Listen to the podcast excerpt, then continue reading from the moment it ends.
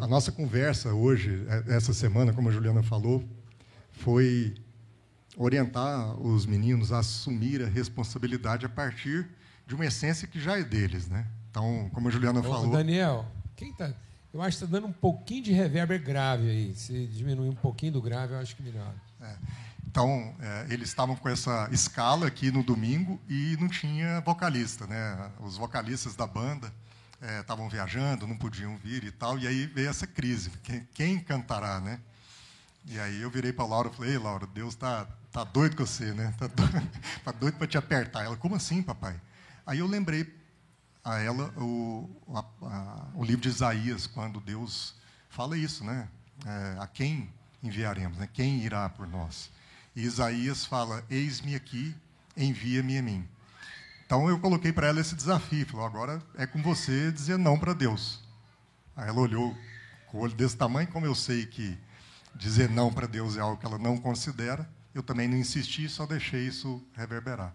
E aí a Michele é, reuniu esses meninos, e aí ela, Pedro, Biel também, Biel cantou muito hoje também, hein? E, enfim, essa, essa, esse despertar, né? E de manhã a gente falou um pouco sobre isso, né, Paulo Júnior? Acho que a, a grande, o grande desafio é, de todos nós, não só dos adolescentes, e a gente tem tido essa vivência hoje, né, de é, compartilhar com eles e receber deles os feedbacks desses desafios adolescentes, mas também de ouvir deles os desafios que eles têm visto no grupo de adolescentes da igreja, o Resenha. E eles trazem isso para a gente, e a gente vê toda a confusão que existe hoje na mente dos nossos jovens, dos nossos adolescentes, sobre algumas questões que são essenciais, são fundamentais, mas elas não são diferentes das confusões que nós temos acerca de nós mesmos e acerca da nossa relação com Deus.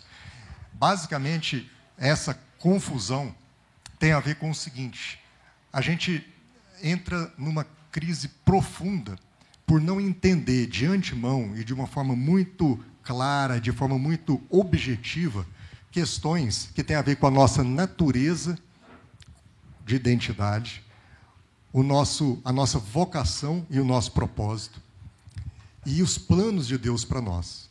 Então, as pessoas há milênios buscam tem essa sede de conhecer, essa sede dessa eternidade que a gente não sabe explicar muito bem, mas que tem a ver com respostas a essas grandes perguntas fundamentais da humanidade.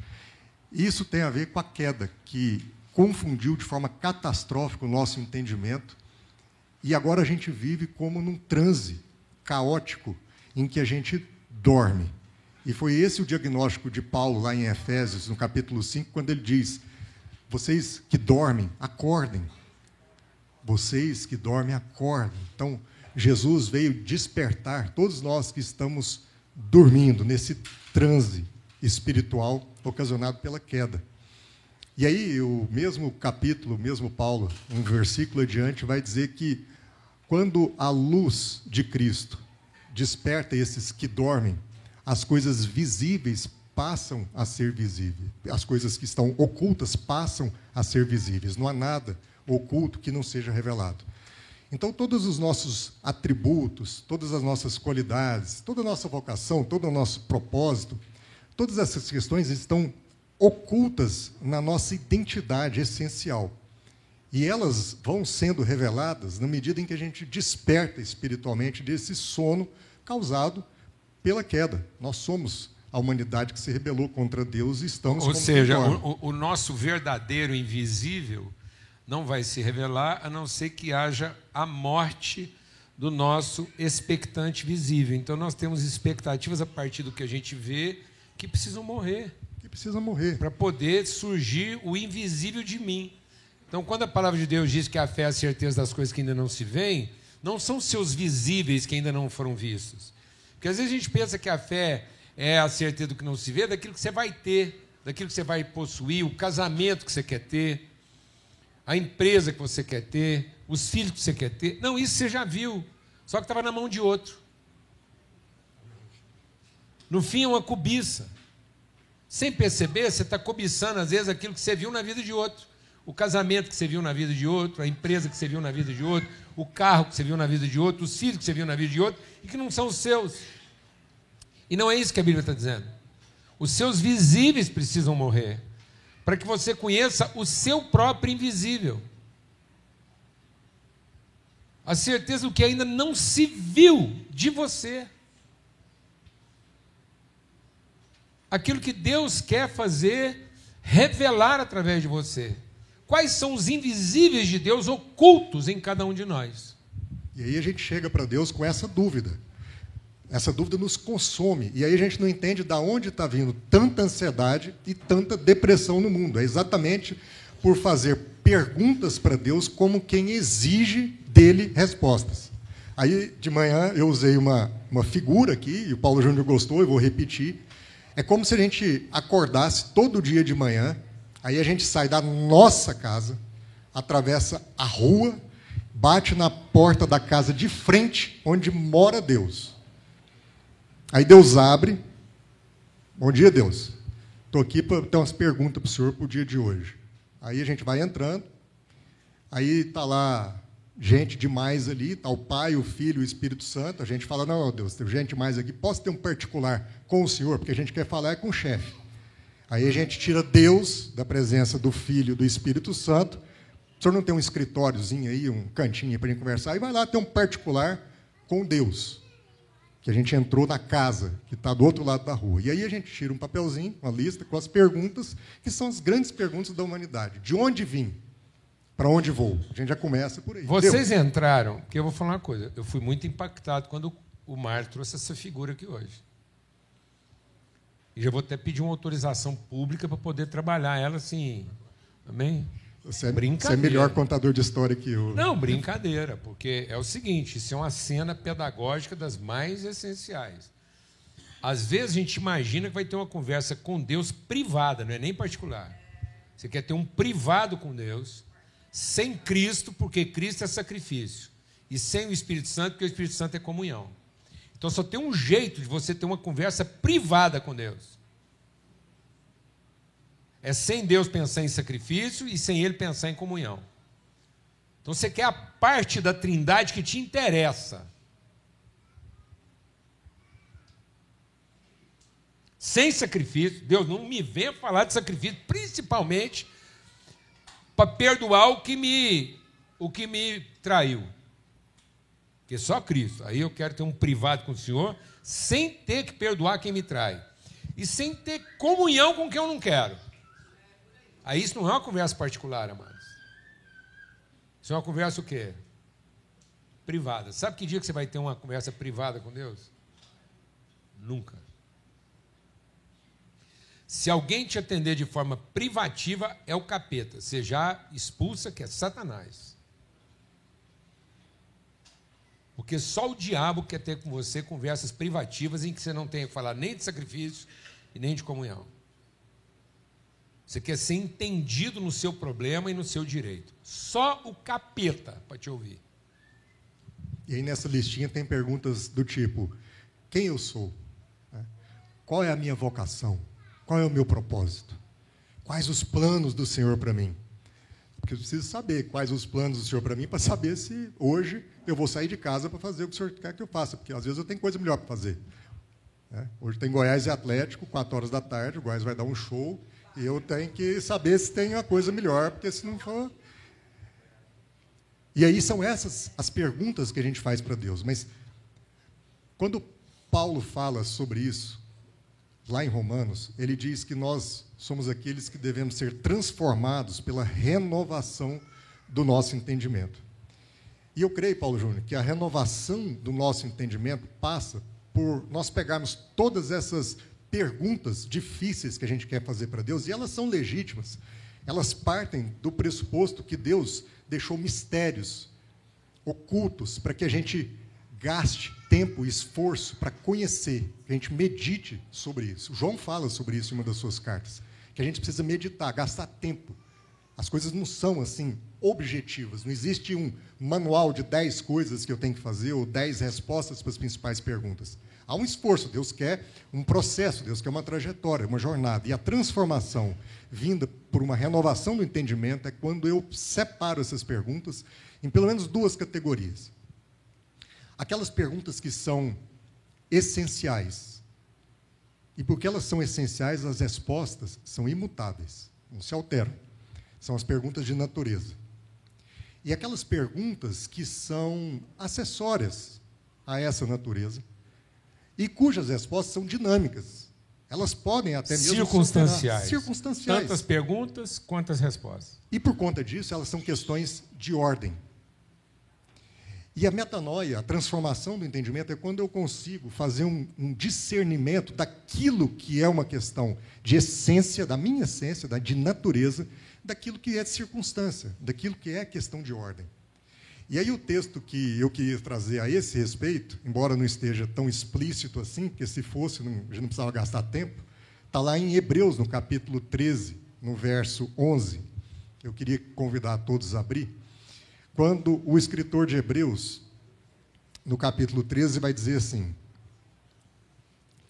verso 11: O sumo sacerdote leva sangue de animais até o lugar santíssimo como oferta pelo pecado.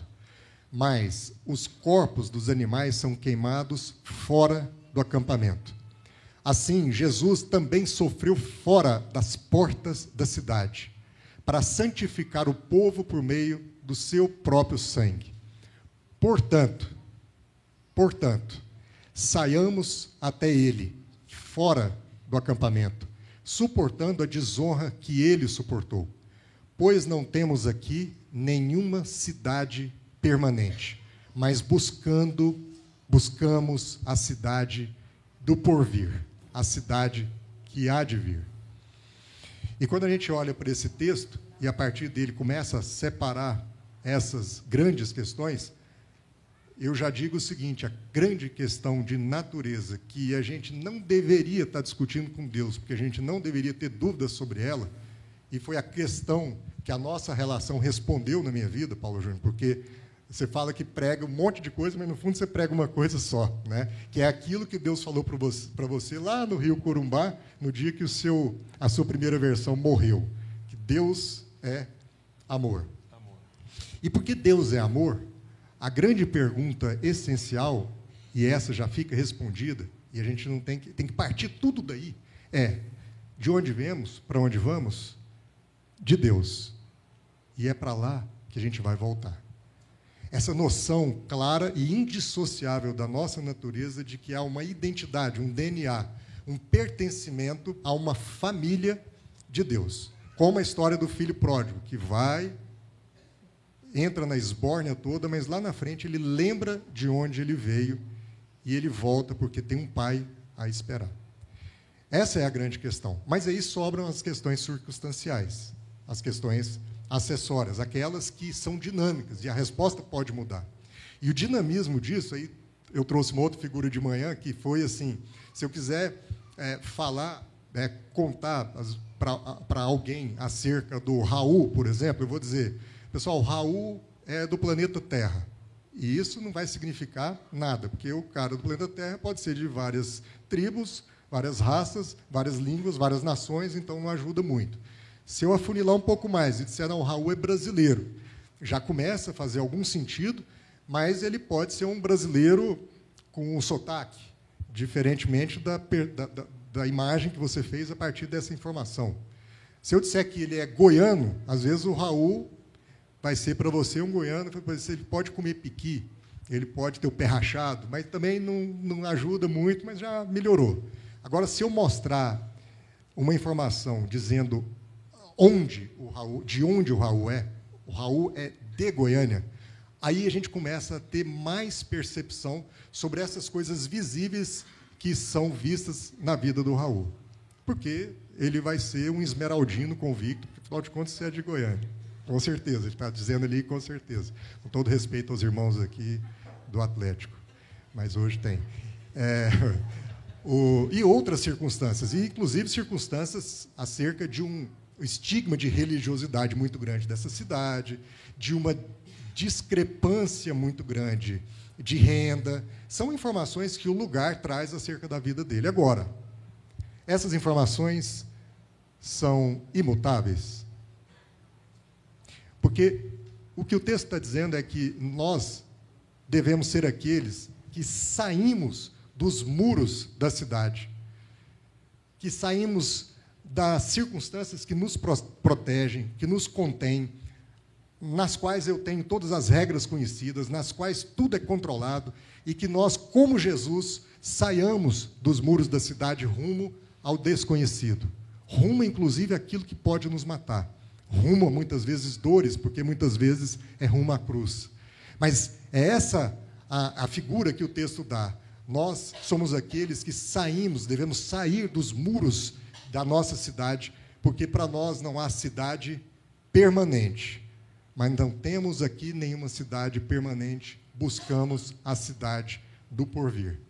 O que significa que, se a gente não duvida da nossa essência, se está resolvida a questão da nossa filiação com Deus, as nossas perguntas deveriam ser outras e deveriam partir do onde. Porque o onde, ele é um assunto dinâmico nas nossas vidas e que vai moldar, muitas vezes, as características que a gente transpira, que a gente exala, que a gente exalta a partir da identidade de quem a gente é.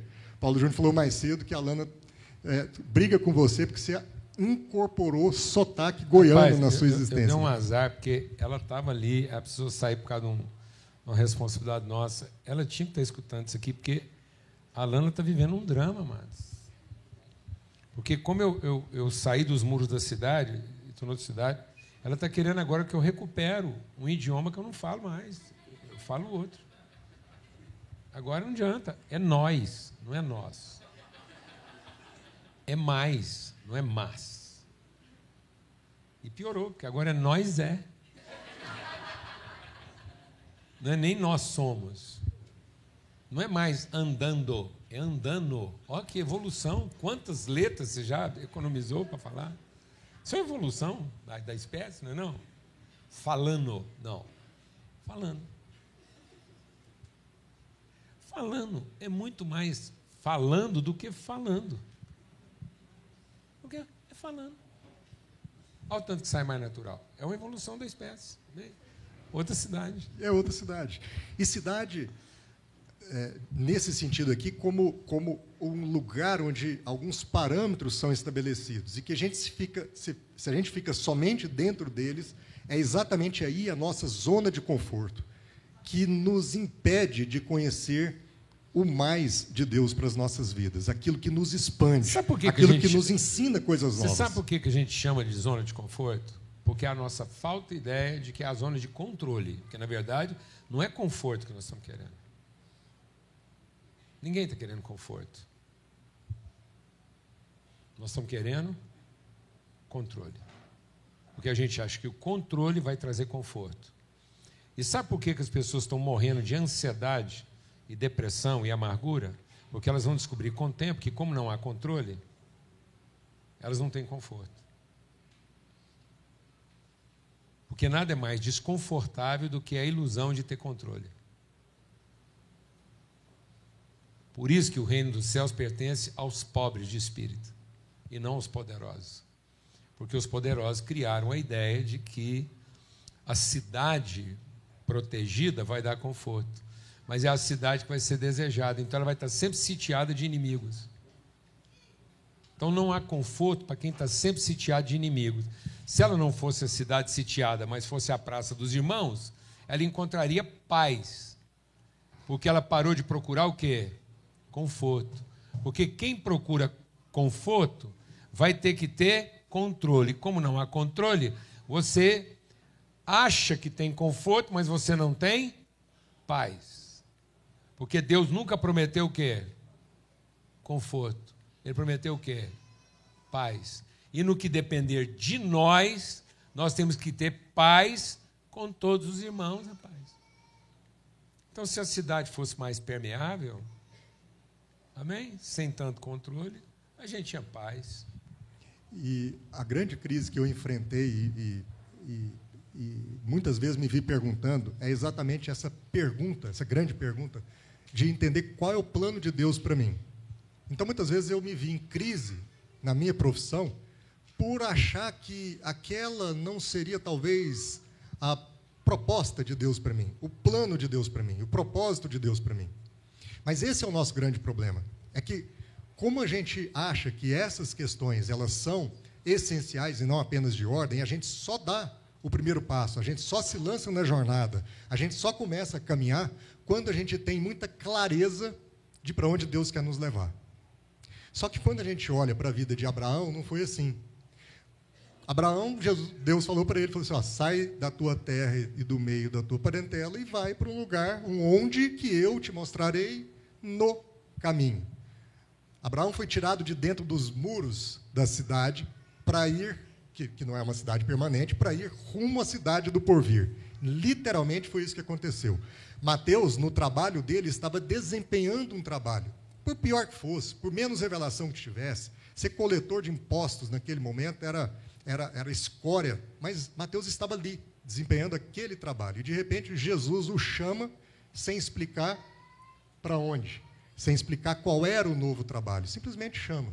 E esses homens tiveram a fé de, sem muita explicação e clareza, entender que o plano de Deus para a vida deles era o plano que era revelado na jornada, ao longo do caminho.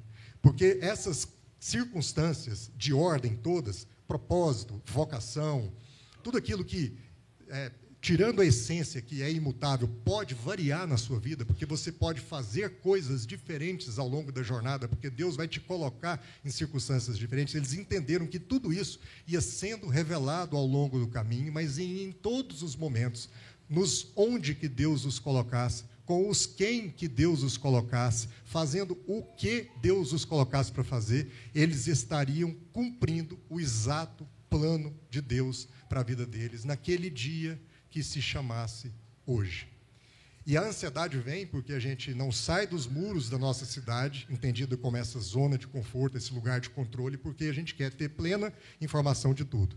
A outra alegoria que a gente usou mais cedo foi é, de você se entender como um carro, né? E aí você se entende como um carro de luxo, uma Mercedes, uma Ferrari, porque você tem às vezes visões acima do que Deus as tem de você mesmo. Então você acha que tudo que você tem, todas as posses que você tem te define, beleza? Essa é a sua percepção de si.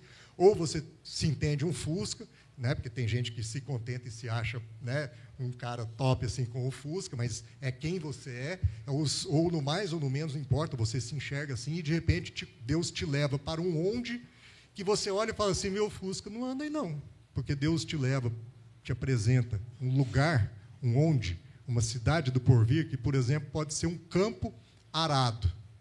Aquele campo arado depois da chuva. Pensa, pensa um atoleiro. E você olha e fala assim: Deus, o que o senhor quer que eu faça? E ele simplesmente fala: entra. Você fala: eu vou atolar. Meu Fusquinha é tração traseira, minha Ferrari é muito baixa, isso não passa não. E aí, se você tiver a fé que Abraão e Mateus tiveram de simplesmente ir, você vai entrar nesse campo arado, molhado, que atola, e você vai ver que no meio do processo, tudo que é circunstancial, que é exatamente essa sua forma, vai como que passar por uma situação de Transformers. E aí, de repente, você que começou a caminhar naquele terreno novo, se vê agora um trator. Olha para trás, vê uma plantadeira cheia de semente. Agora pronto, você está naquele lugar totalmente equipado para aquele trabalho que Deus te colocou para fazer. Por quê? Porque nós somos o quê? Um vaso na mão de um oleiro que nos molda, que nos desfaz, que refaz sem que isso altere a questão essencial.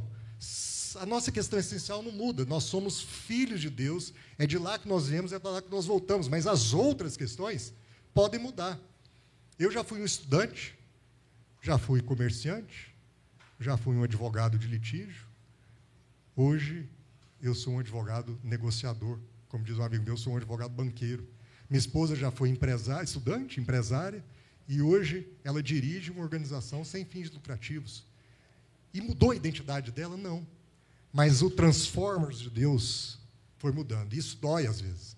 Porque Deus também é um agricultor que está lá, uma videira que às vezes não está produzindo e ele não tem problema de passar a tesoura. E pá, pá, a gente, às vezes a gente entra em crise porque a gente quer que essa, essa informação do que Deus vai fazer para a gente entrar no onde que Ele tem para nós hoje seja dada antes, senão a gente não caminha. Senão a gente não caminha. Então, qual é a, a, o grande lance aqui? É a gente entender, num domingo de Páscoa como esse, que a mensagem do Evangelho é uma mensagem que vem tratar uma realidade que todos nós temos. Romanos também vai falar, né? nós somos como ovelhas levadas ao matador, ou seja, o nosso dia é feito de mortes contínuas. Todos os dias a gente sofre perdas, corações são partidos, relacionamentos desfeitos, sociedades rompidas, empresas nascem, empresas morrem, lágrimas e risos, todos os dias. Mas o Evangelho é sobre a esperança acerca dessas várias mortes. O Evangelho é sobre múltiplas ressurreições. A esperança que nós temos é a esperança de que num dia como hoje, o nosso mestre, que a gente cantou, é tudo sobre ele, que foi morto fora dos muros da cidade, ressuscitou. E essa não foi a única ressurreição do universo, e nem vai ser a última. E ela se repete na vida de todos nós a cada dia. Então, quem está pronto aqui para morrer num lugar que Deus ainda vai te revelar, mas fora da sua zona de conforto. Na certeza de que essa morte não te deterá. Porque talvez quem está pronto para morrer, você vai falar, não, eu não estou. Mas e se eu te disser que você pode ter a certeza de que isso não te para? Porque há uma promessa de ressurreição, de redenção dos processos. Quem está pronto para perder o que tem? Quem está pronto para perder o que tem? E tomar posse daquilo que acha que ainda não tem? E aí talvez a gente chegue lá naquela nossa figura inicial de uma outra forma. Talvez a gente acorde todos os dias e, ao invés de levantar da cama e atravessar a rua para entrar na porta da outra casa para encontrar com Deus, a gente acorde e descubra que nós já estamos na casa de Deus, com Deus. E nós não precisamos sair de lugar nenhum para encontrar com Ele, porque Ele já está conosco. E aí a gente chega para Ele, não chamando mais nem de Deus, a gente o chama de Pai. E a gente não se incomoda de ter com Ele conversas que não sejam individuais, porque ao invés de ir para o escritóriozinho dele conversar um papo privado, a gente senta com Ele numa mesa. E ali está cheio de gente. Ali está o Pai, mas também está o Filho, também está o Espírito Santo. E ali a gente vai abrir as nossas questões. Só que agora, nessa nova realidade de uma mente transformada por esse entendimento do que é essencial e do que não é, porque as coisas que não são essenciais, essas questões de ordem, elas vão ser abaladas na nossa vida para que permaneçam aquilo que é essencial, que é essa nossa identidade de família de Deus, de quem já mora com Ele, não tem que atravessar a rua para encontrar com Ele. Todo dia você acorda, você pode ter essa conversa com Deus na mesa, tomando um café com Ele, e você vai virar para Ele fazer as únicas perguntas que importam. Falar, Deus, e aí? Me conta o dia de hoje. Para onde nós vamos? Qual é a cidade do porvir que nós vamos hoje? Com quem nós vamos nos encontrar? E nós vamos fazer o quê? Talvez esse o quê ele nem te conte, mas talvez você comece a ter direção sobre o que efetivamente interessa, que é o que, que no dia de hoje Deus quer produzir através de você, nos lugares onde Ele quer te colocar. Isso pode ser uma cidade diferente, mas às vezes é numa casa diferente, é numa visita diferente, às vezes é numa empresa diferente, pode ser com gente diferente, às vezes repetem as mesmas pessoas, mas às vezes você conhece quem novos. E tudo isso vai fazer sentido para você fazer o que Deus quer fazer. Então a gente começou com o testemunho dos meninos. Eles, até semana passada, eram pessoas que tocavam. E agora eles já são pessoas que também cantam. E isso não mudou a identidade deles, simplesmente eles assumiram uma responsabilidade de fazer algo que precisava ser feito. Se não fosse isso, quem cantaria hoje? Eram eles, eram eles os escalados. E Deus resolve dessa forma, chamando a gente para a responsabilidade. Né, Paulo Júnior? Ó, se tem uma forma da gente celebrar a Páscoa hoje, a ressurreição, é uma reflexão como essa. O que, que significa morrer e ser sacrificado fora dos nossos limites intelectuais, culturais, humanos, naturais.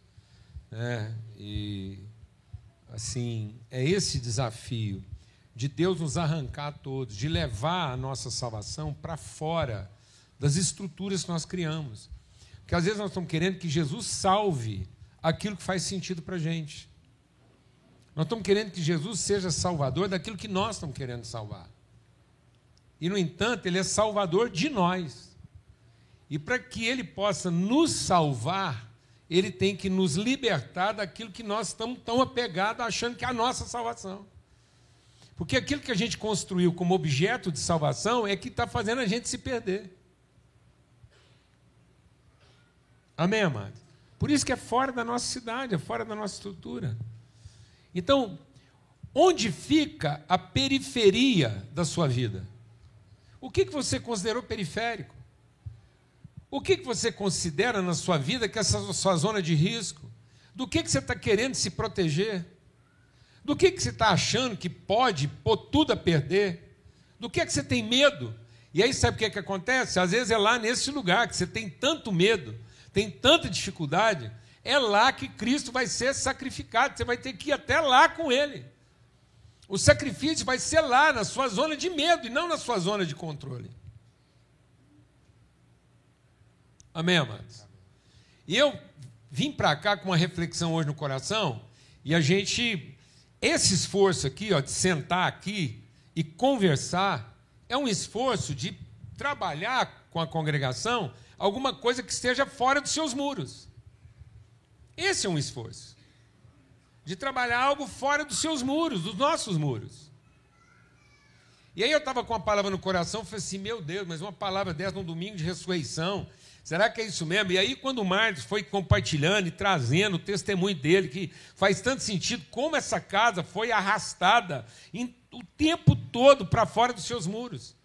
E como havia, às vezes, uma inércia de fazer sentido dentro dos muros. E o tempo todo. Amém? A salvação teve fora dos muros. Literalmente. Por causa do amor, da fidelidade de Deus, Ele não vai negociar isso com a gente. E aí o texto que estava no meu coração é o texto lá de Mateus, capítulo 19. Você não precisa abrir, não, depois você vai lá, está lá. Ele não vai sair de lá, você só memoriza. Olha que você chegar em Mateus 19, você vai ver lá a história do jovem rico. A história do jovem rico ela é repetida em três evangelhos. E é exatamente os evangelhos que falam do aspecto visível do ministério de Cristo. Tem um evangelho que trata dos aspectos o quê? Subjetivos é o Evangelho de João. O Evangelho de João trata do invisível de Jesus, sua natureza espiritual.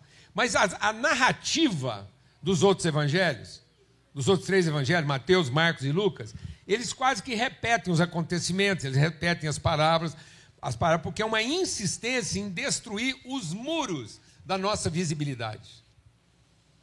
Eles são um evangelho que trata, nossa, inclusive é até interessante, porque você vai para os evangelhos lá do visível, os três. Aí, às vezes, eles tratam o mesmo assunto, narram o mesmo episódio com detalhes assim, um pouco diferentes. Você fala assim, mas será que é a mesma coisa? Porque ele já começa a quebrar o seu paradigma na narrativa.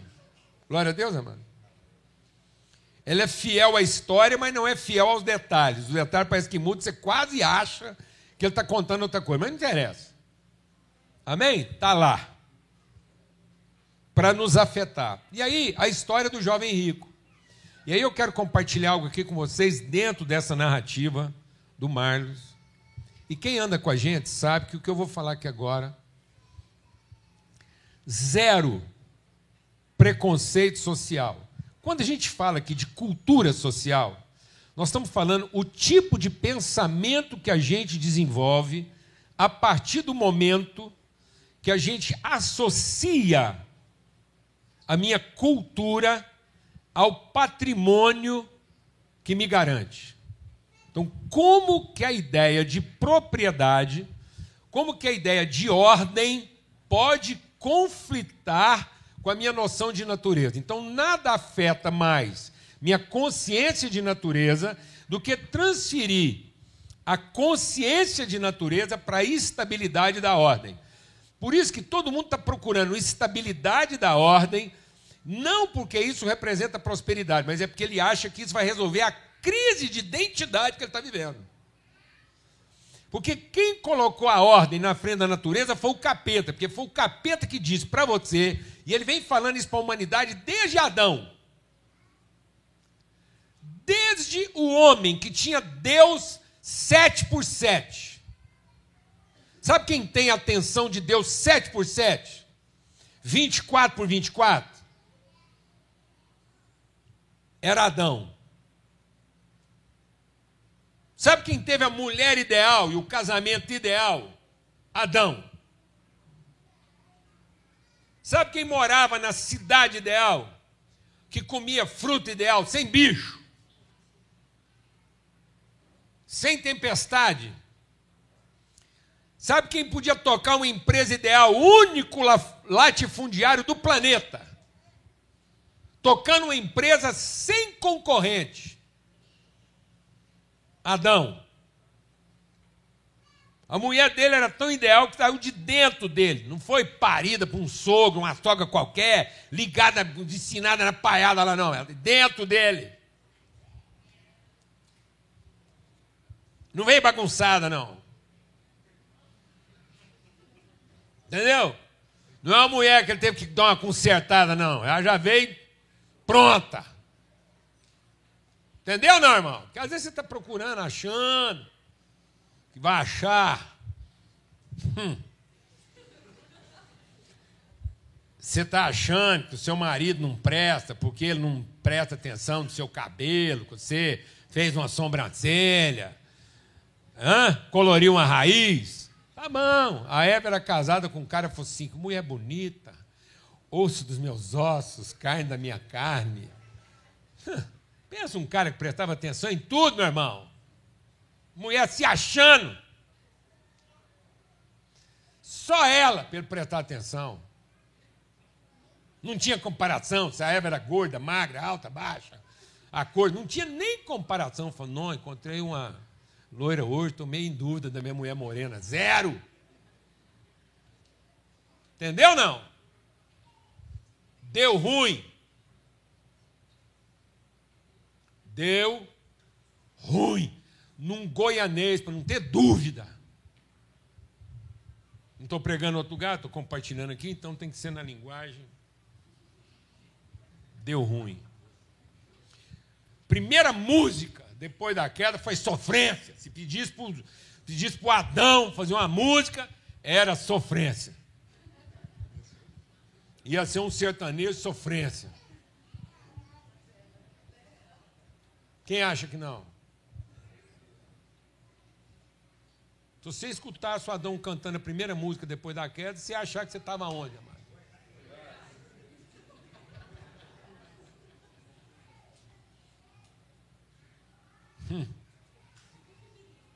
E achando que ela te traiu com bacana? Não, achando que ela te traiu com a serpente. Hum. Aí, tá vendo isso? Então, irmãos,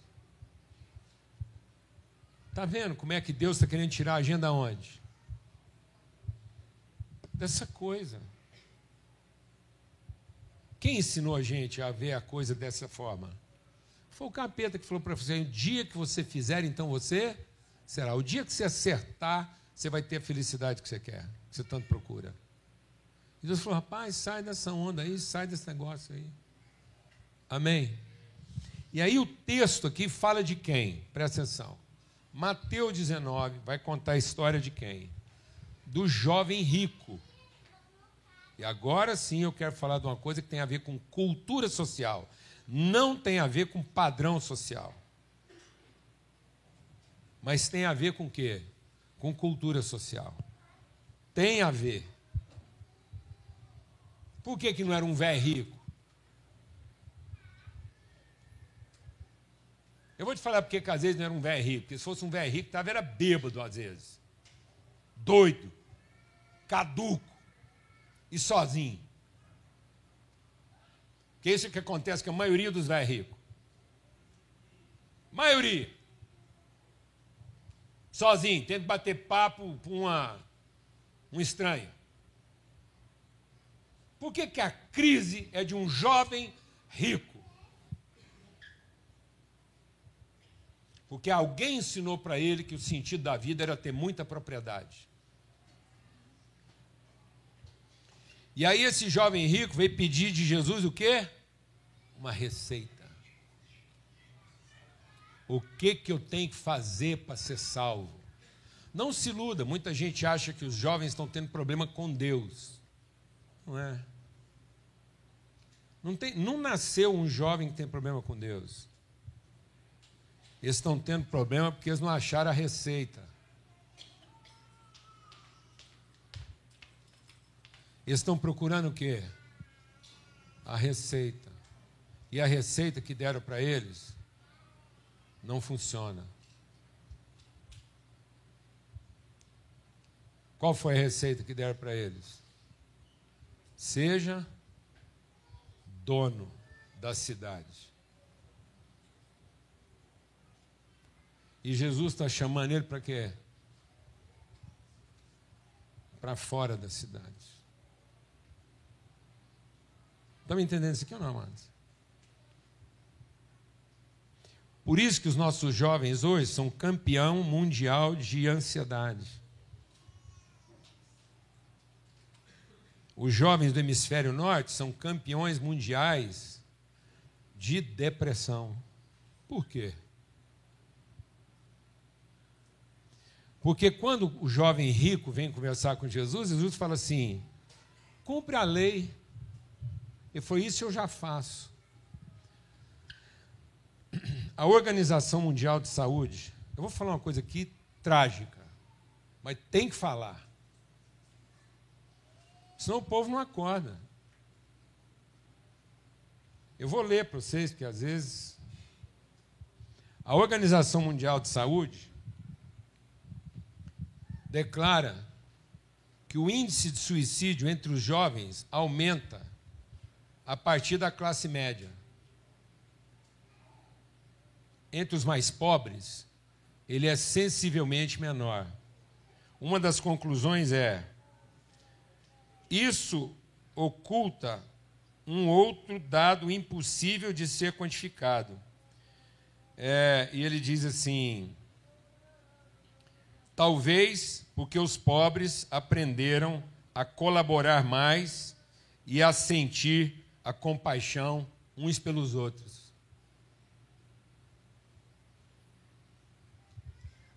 Posso dar um outro dado para fazer claro. para pôr um tempero? Capa da Economist dessa semana. O perigo da medicina de gênero. Nos, nos Estados Unidos, em 2021, havia 42 mil crianças e adolescentes com disforia de gênero. A criança que está desconfortável com o sexo que ela tem. Ou Esse, que acha que tem. Ou que acha que tem. Esse número é três a quatro vezes maior do que 2017. Então, em 2017, nós tínhamos uma quantidade que, em 2021, dentro dos Estados Unidos, você falou de depressão na América, é quase quatro vezes maior do que agora recentemente. Pré-pandemia, pós-pandemia. E a revista, que tem um viés nitidamente progressista, ela também se assusta com essa situação e fala: espere um pouquinho. Aí ela traz a, a, a cirurgia, ou o procedimento transgênero, que, que implica em você, é, no caso do adolescente e da criança, bloquear a puberdade e inverter o hormônio. Então, você dá testosterona para menino, estrogênio para o menino, e chega num ponto em que você, por cirurgia, retira seio, inverte o.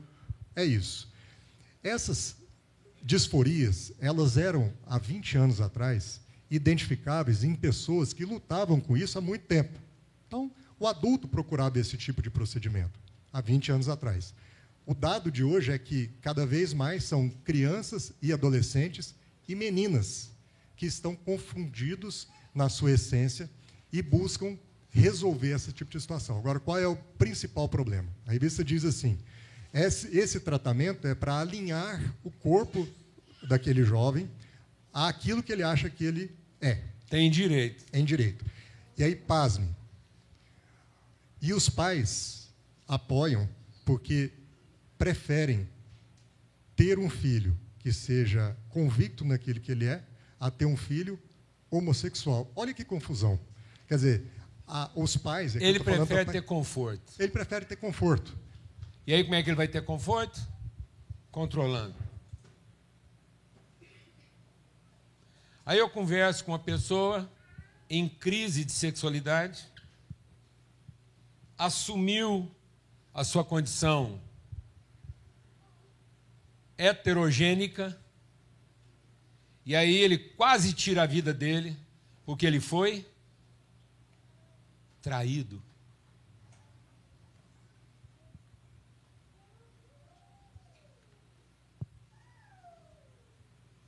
Tá vendo, irmãos?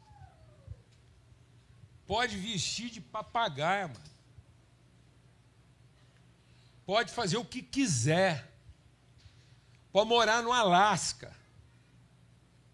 Que a nossa questão não é aquilo que a gente controla. A nossa questão é exatamente aquilo que a gente não controla. Opte para ser o que você quiser. Se fantasie, escolha o que você quiser fazer na vida. Sabe o que, é que você não vai resolver? O senso de ser traído. A ideia de que nós não temos posse, nós não temos controle. E nossas expectativas vão continuar sendo frustradas, porque o jovem rico se despediu de Jesus porque era dono de muitas coisas. E Jesus falou: tá bom, você quer uma vida que você controla? Você quer a vida que faça sentido? Você quer a cidade que você construiu? Beleza, foi isso que eu já tenho. Jesus falou para ele: constrói uma cidade, controla ela, cria leis, obedece às leis que você criou. Isso vai te salvar. Ele falou: Eu já tenho tudo isso. Falei, então tá bom, você já tem tudo isso. Então agora sai da cidade e se sacrifica em favor de alguém que você não conhece. Ele falou: Isso eu não quero, porque eu quero continuar sendo proprietário. Sabe, amados, a gente receber uma banda como essa aqui hoje diz muito para a nossa vida. Porque para finalmente chegar a ter uma banda como essa aqui, sem gerar sobre vocês nenhuma expectativa. Vocês não têm que pagar uma conta. Pelo amor de Deus, você não volta aqui para pagar uma conta. Amém? Conta zero. Mas tem uma banda aqui que fez essa caminhada, custou muito e custa muito hoje. Sabe por quê? Porque a maioria dos pais querem uma congregação que ofereça para eles uma prestação de serviço que eles controlam para suprir as suas carências de conforto e segurança. Só que um jovem rico é muito difícil você enfiar ele no reino dos céus. Porque se a condição da cultura social dele fosse outra, tudo na vida dele era privilégio, oportunidade e satisfação. Porque a cidade dele não tem muro, ele não tem o que proteger. Mas nós aqui estamos ensinando nossos filhos a gastar o tempo deles construir uma cidade que os proteja. Então, só tem um jeito de satisfazer um jovem rico: é arrumando alguém que preste para ele o serviço que ele precisa para ele continuar construindo a cidade, enquanto o outro faz para ele o que ele precisa. Enquanto ele cuida do que interessa, outro faz para ele o que ele precisa. E aí esse outro nunca será seu irmão. Alguém está entendendo a conversa ou não? Isso é uma trajetória longa. Porque é totalmente diferente. Se fosse um lugar onde todo mundo fosse carente, não tem muro mesmo. Então você tem que ir lá e fazer o quê? Fazer tudo o que a cidade precisa. Mas num lugar onde a cidade tem tudo o que ela precisa, nós temos que ajudar os nossos filhos jovens a fazer o quê? Assumir responsabilidade. Porque direito já nasceu sabendo. Amém? Amém, irmãos? Alguém está entendendo ou não? Direito já nasceu sabendo. E é lembrado do direito que tem desde a hora que nasce que já nasceu segurado para tudo. Antes de nascer já está o quê? Segurado. Só nasceu depois que estava o quê? Segurado, porque por acidente não nasce, é abortado antes. Ficou preso numa camisinha, num anticoncepcional, em qualquer outro lugar.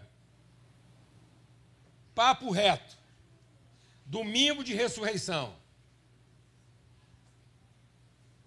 Só nasce aquele que pertence à minha zona de quê? De conforto. Até que a gente descobre que ele até nasceu quando você achou que estava pronto.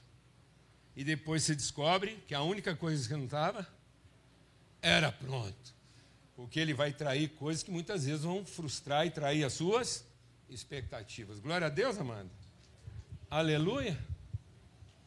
Nas mais diferentes formas. Feliz Páscoa.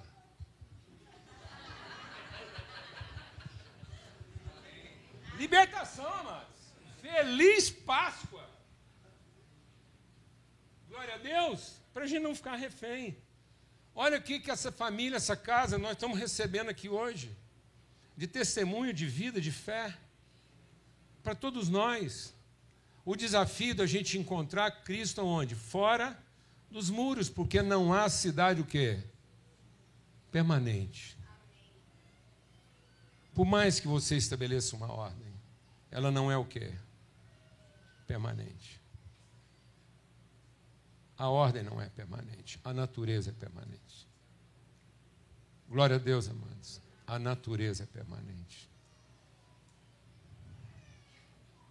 Abracei o homossexual traído como irmão e disse: Você não foi traído. Você tem se traído. Achando que nunca seria traído. Sabe qual é a nossa maior traição? É achar que a gente nunca seria traído só porque a gente construiu a cidade. E a cidade não vai nos proteger porque a cidade não é permanente. Nós só vamos conseguir conhecer Cristo fora da cidade. Amém?